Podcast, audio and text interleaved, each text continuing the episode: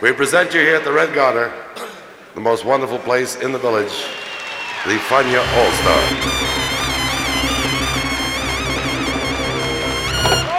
La hora faniática.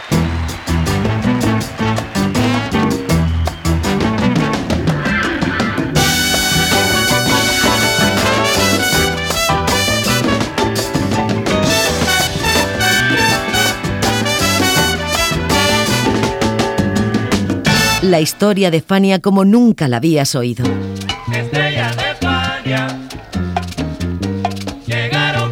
La sorprendente historia de Fania Records.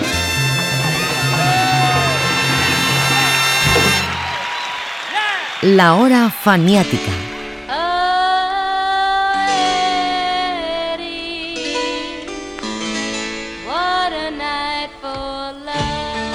Brooklyn, 1967.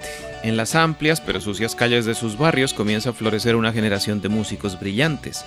Todos, salvo unos pocos, son boricuas o hijos de boricuas porque el condado y cada uno de sus barrios se ha convertido en el centro de acogida ideal para los puertorriqueños en busca de trabajo.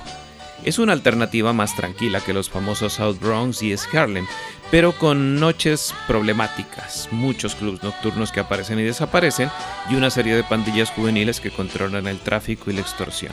Así las cosas, Brooklyn ve nacer para la música a los hermanos Harlow, a los hermanos Maldonado, a los hermanos Lebron y a un chico que acabaría brillando con luz propia, Ralph Robles. Esta es la historia de su primera grabación para el sello Fania, Was Here. Bienvenidos a la hora faniática.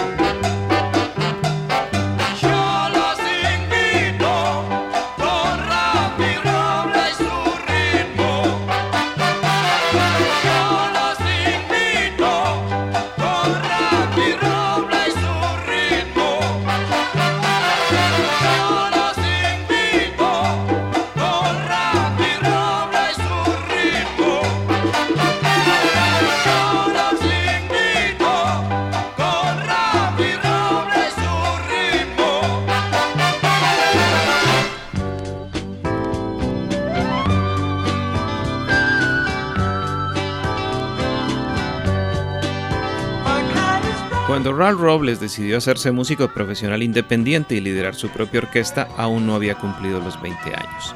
Su padre tenía un taller mecánico y le dejaba en las noches al chico el local para que ensayara. Por supuesto, no se podía dar el lujo de contratar a nadie, pero sí de invitar a otros estudiantes de música como él que quisieran medírsele a un nuevo proyecto de mambo y ritmos caribeños.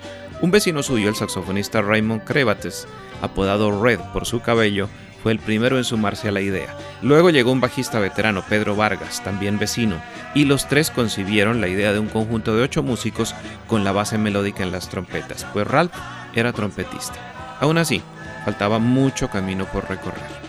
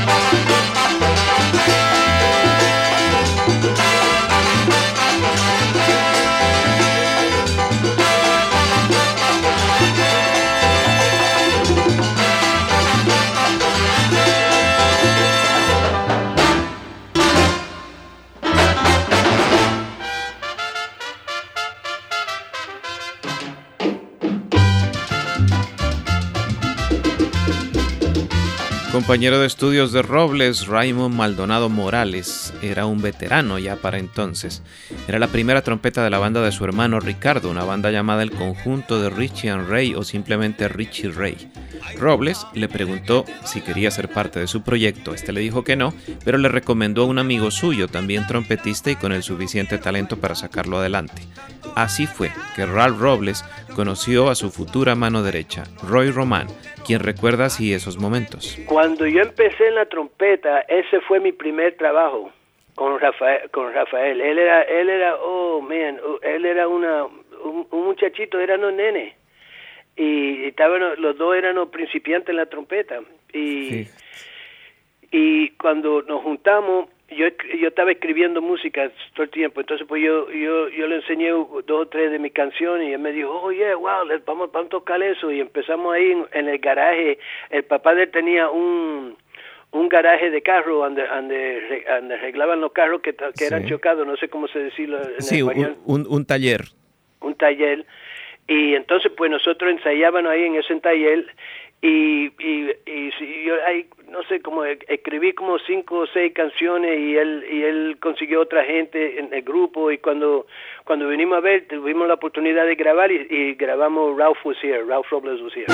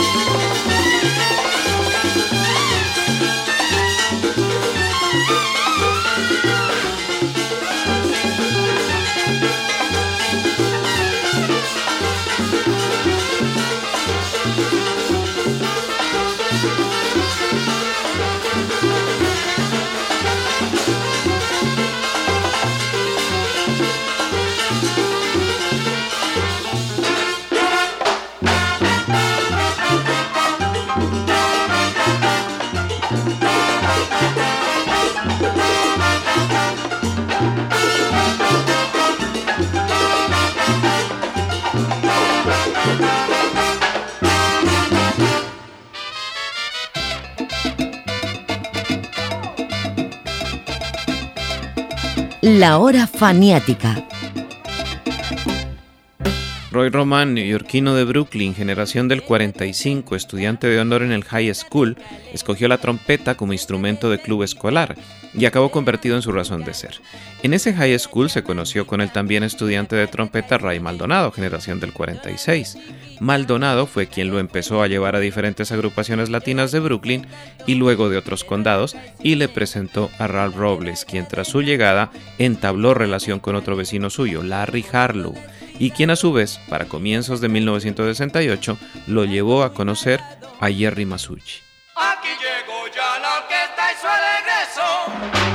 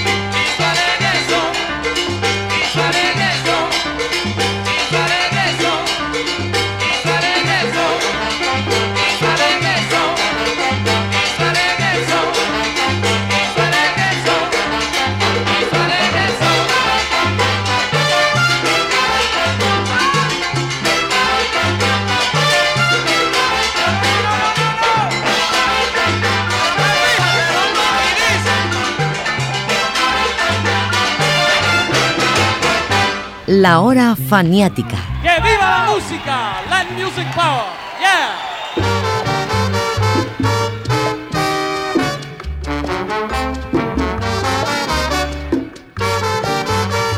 En 1968 Fania Records no tenía más de una docena de artistas firmados.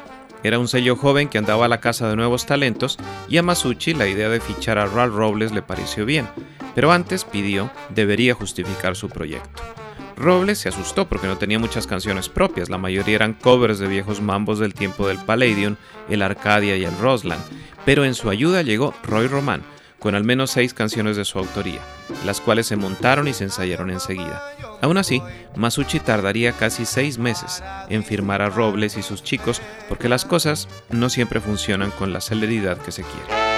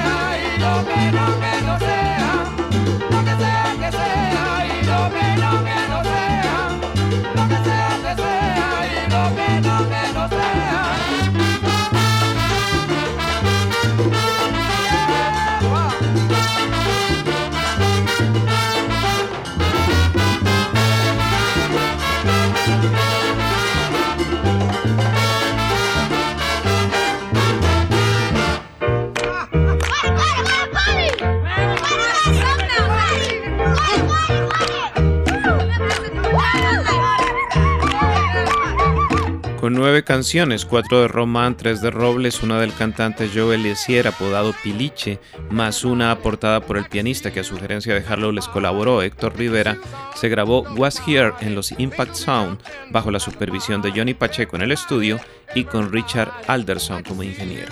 Fue un magnífico testimonio de fuerza y frescura latina, con un sonido por obvias razones más cercano al de Harlow que al de Pacheco, y que fue un verdadero hit.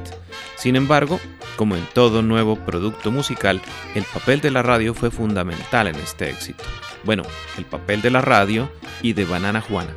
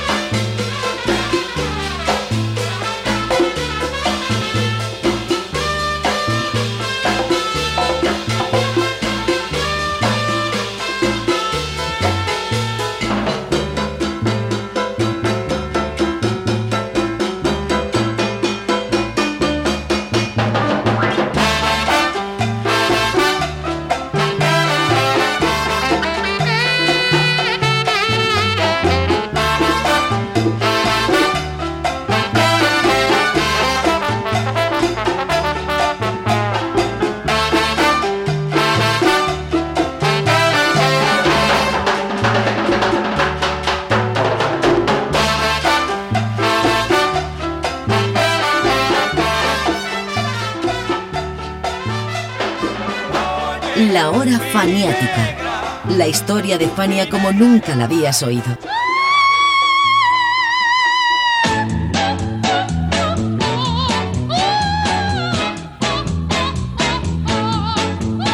Banana Juana era un personaje del mundo de la radio que cuando Fania Records comenzó como discográfica y Robles fundó su banda, trabajaba en el show de Symphony en la WEVD. Esta emisora, por cierto, que transmitía en la frecuencia 97.9 de la FM y también en la M, había sido fundada con las iniciales de su nombre, Eugene Victor Tips, en los años 20, pero en los 60 era propiedad de la comunidad judía y se había hecho popular por sus programas de música latina y de eso que hoy en día se conocería como world music.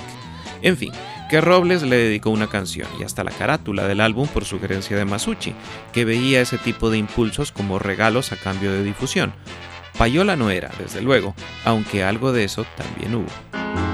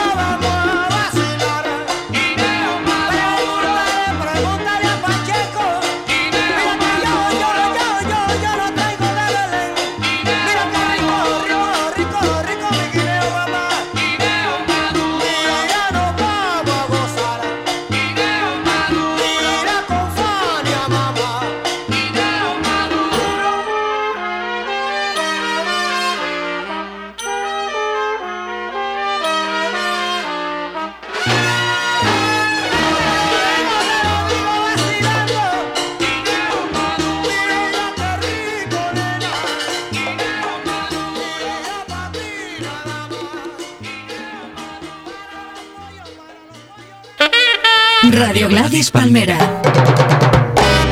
The Fania All Stars. Fania, the great young company that we hope you will enjoy throughout the years. La hora faniática.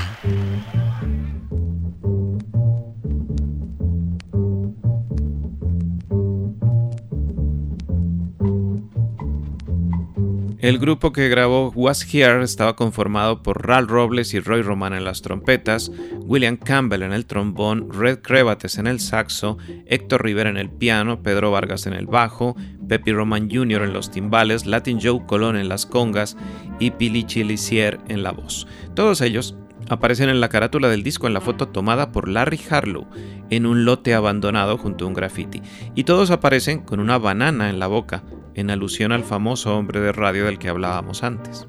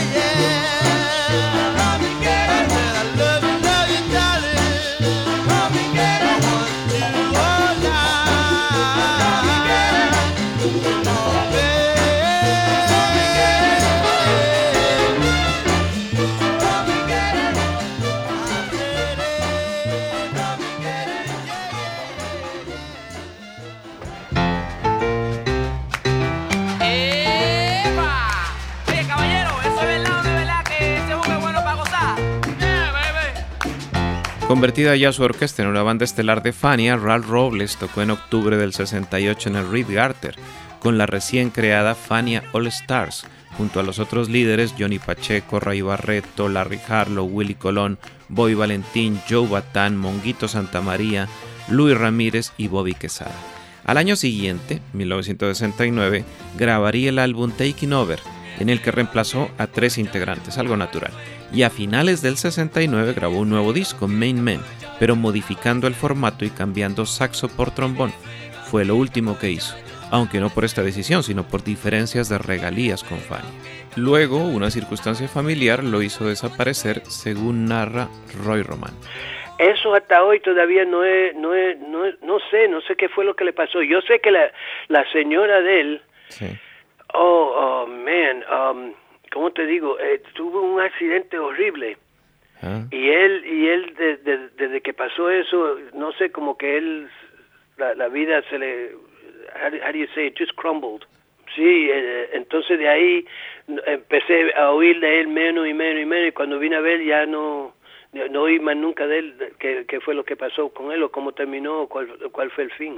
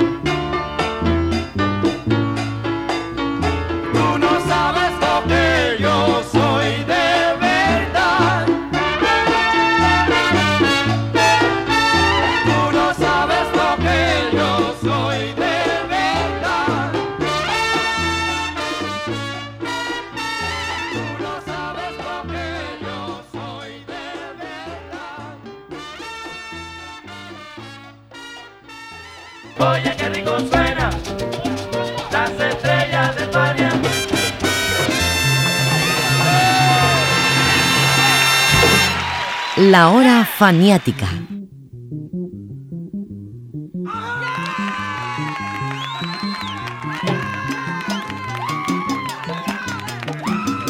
¿Y qué pasó con los demás músicos?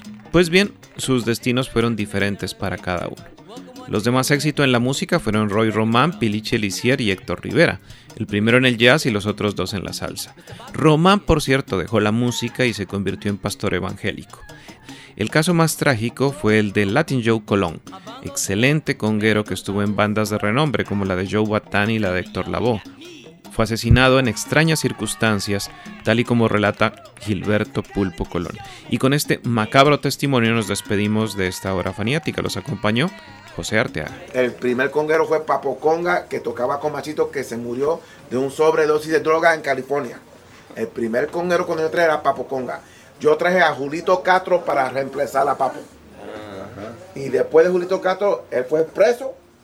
Fue preso por una semana y entró uno que se llama Latin Joe Colón, que tocaba con Ralph Robles. Vale. Que lo mataron y lo encontraron en un buzón en pedazos.